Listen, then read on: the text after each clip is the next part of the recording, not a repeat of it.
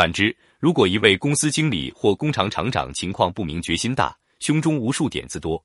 也不了解经营环境的变化，单靠拍脑袋，一时心血来潮就拍板做出决定，是注定要吃大亏的。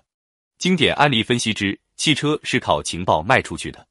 后川是一九七七年日本大学的毕业生，已经在他的责任地段奔跑了十年。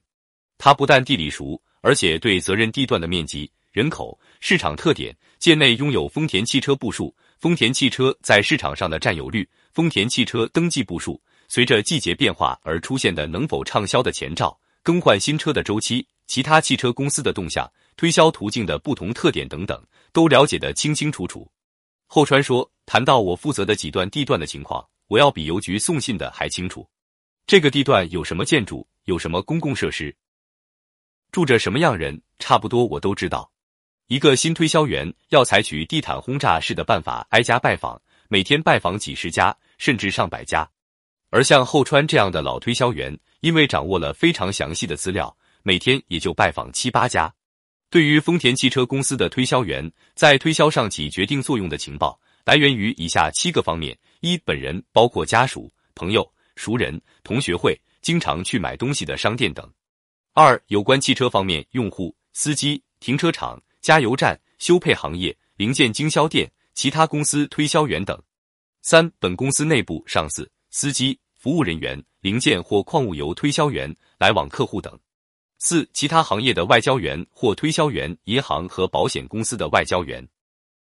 销售化妆品、电器用品、缝纫机、家具、副食品、西服、钢琴、贵重金属的商店推销员。五、有权势的人物，比如议员、市、区、镇、村领导人、公司董事、各团体主事人、政府官员等。六、知识分子，比如作家、教授、教员、学者、记者、医生等。七、其他，比如警官、邮递员、纸烟铺、理发馆等。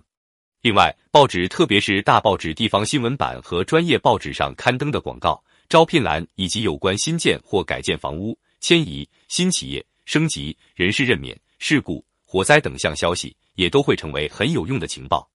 总之，对于责任区内一切事务都要加以注意。推销员对有意购买汽车的人要彻底调查，项目包括有权决定购买汽车的人。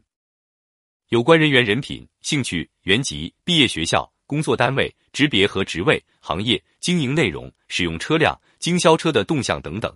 如顾客有其他公司汽车时，必须把经销条件、减价金额、免费的附件、回收车的折旧率、按月分期付款条件、商品优越点、评价、推销重点、推销员动态以及对个人的评价、办旧车的处理、库存情况、出售价格等等这些调查项目。在和顾客的谈话中，很自然的把它探听出来。